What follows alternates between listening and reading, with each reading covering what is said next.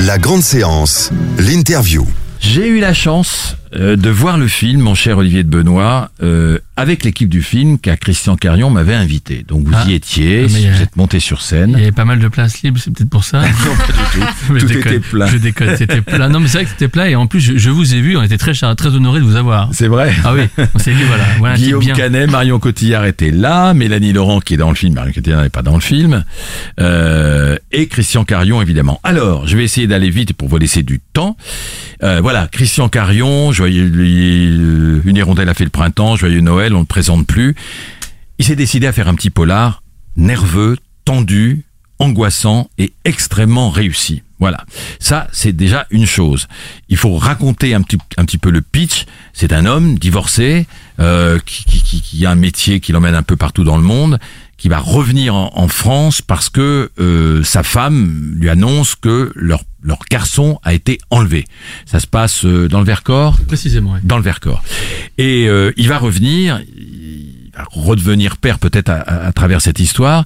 Il va revenir et euh, il va essayer tout seul, comme un grand, avec ses, ses, ses, ses- ses petits points, de, de retrouver, de faire sa propre enquête. Pendant ce temps, et c'est là qu'on arrive à Olivier de Benoît, Mélanie Laurent s'est remariée, ou en tout cas elle vit en compagnonnage avec, euh, comment il s'appelle, Grégoire Elle a beaucoup de goût. Ouais, elle a beaucoup de goût, exactement. Sauf qu'il est, c'est- il est pas spécialement sympathique comme personnage. Un peu con. Et on va juste dire que, sans, sans spoiler, sans spoiler que il va y avoir un conflit entre Guillaume Canet, qui, ça le gonfle de voir ce type à côté de sa femme, surtout que ce type a l'air un petit peu indifférent par rapport à l'enlèvement du, du gamin. Voilà, voilà, on n'en dira pas plus.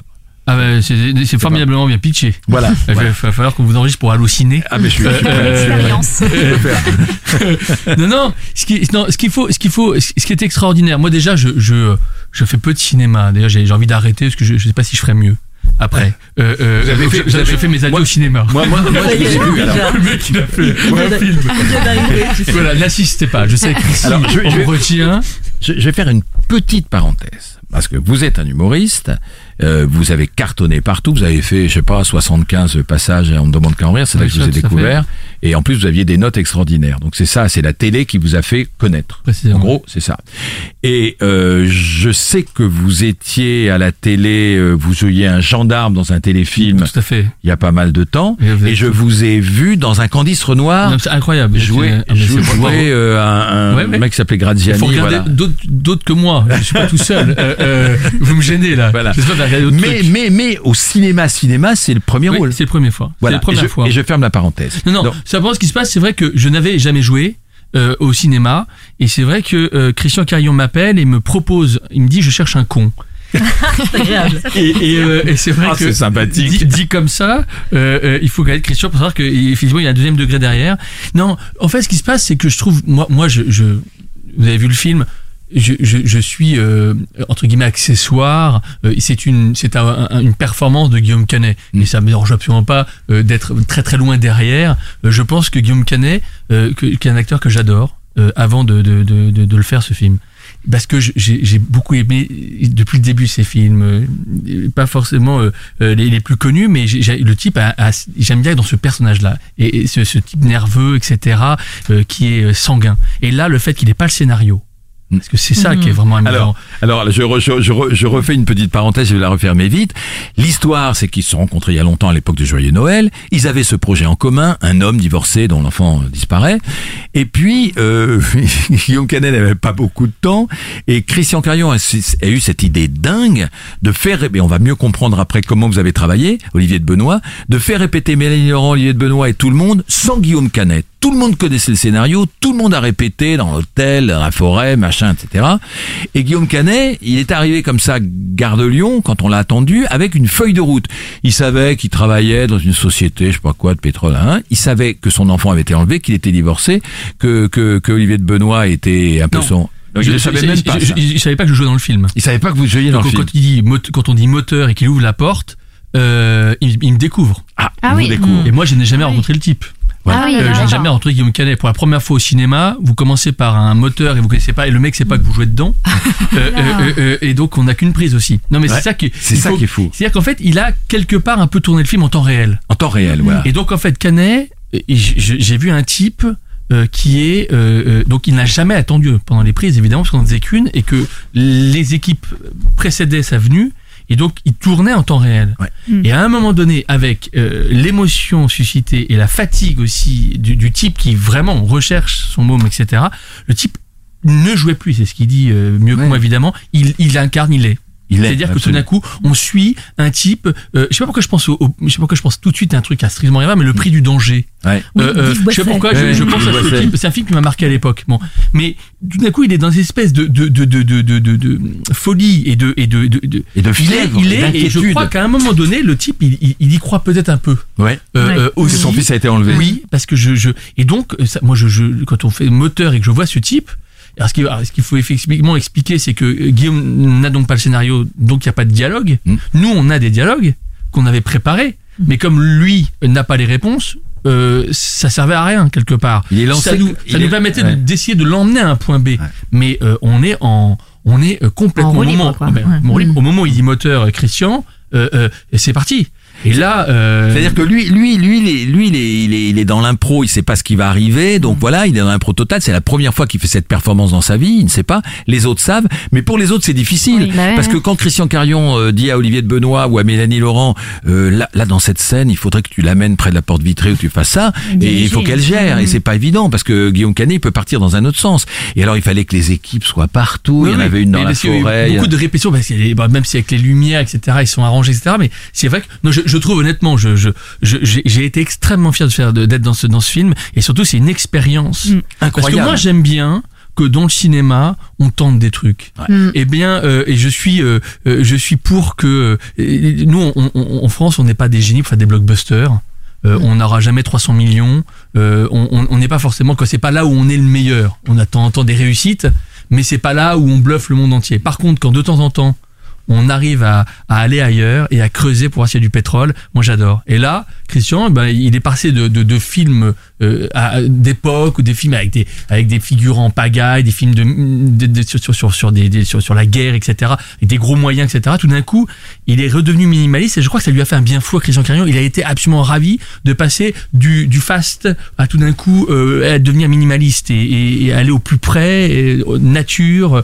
euh, J'avais l'impression que le type refaisait son premier court métrage. Il y avait la même, je voyais dans ses yeux la même énergie, le même plaisir du type qui revient au départ, à l'essence même du cinoche. Et, par nous- contre, par contre, pour vous, c'est quand même pour un premier film, Ah oui, c'est pas l'expérience la plus simple possible. Ah bah, vous commencez pour votre premier film au cinéma. euh, vous connaissez pas Guillaume Canet, dont vous êtes fan, Ouais. et la porte s'ouvre, on dit moteur, et la scène commence. euh, il faut pas se planter non plus, Ouais, parce que ça. lui, lui, il a pas de texte, donc il peut pas faire d'erreur. Mais moi, évidemment, dès le départ, il va ailleurs Oui. que ce qui était prévu. Donc, donc ce que j'avais à dire n'avait plus aucun intérêt. Donc, il faut Ouais. que je, je sois aussi. Donc, je suis complètement décontenancé également. Donc, euh, Mais comment on se prépare à ça ah alors ben, on se prépare parce que j'avais répété avant, mais mais sans lui, mais simplement. Donc j'avais imaginé toutes les situations et je, non, je m'étais comme je m'étais beaucoup préparé. J'avais paré à peu près à tout ce qui pouvait arriver. Évidemment, ce qui est arrivé, c'était totalement différent, mais j'étais en confiance. Vous verrez, J'étais en je- confiance. On va pas spoiler, mais la, la, la scène est rude. Euh, euh, La scène est rude. J'étais en confiance. Et c'est vrai que non non mais je tiens vraiment je, je tiens à donner un coup de chapeau. Il en a pas besoin Guillaume Canet, ça fait, fait 20 ans qu'il fait des succès, mais je trouve quand même que le type, euh, il a quand on est face à lui et euh, honnêtement, euh, j'ai- pas fait beaucoup de choses, mais j'ai vraiment été bluffé par le mec. C'est-à-dire que quand il joue, il joue. C'est-à-dire Ouais. que là on y est là. Et un peu c'est un peu au tennis, c'est on est on est dans c'est un grand chelem quoi, c'est un, un Federer Mm. quoi. C'est pas on n'est pas euh, on, on est c'est impressionnant. Et, Et- euh, voilà. Et, et du coup, et du coup, même si le spectateur ne sait pas ça, qu'est-ce que le vol film en soi? Parce que peut-être qu'il aurait Mm. bien joué de toute façon avec le scénario.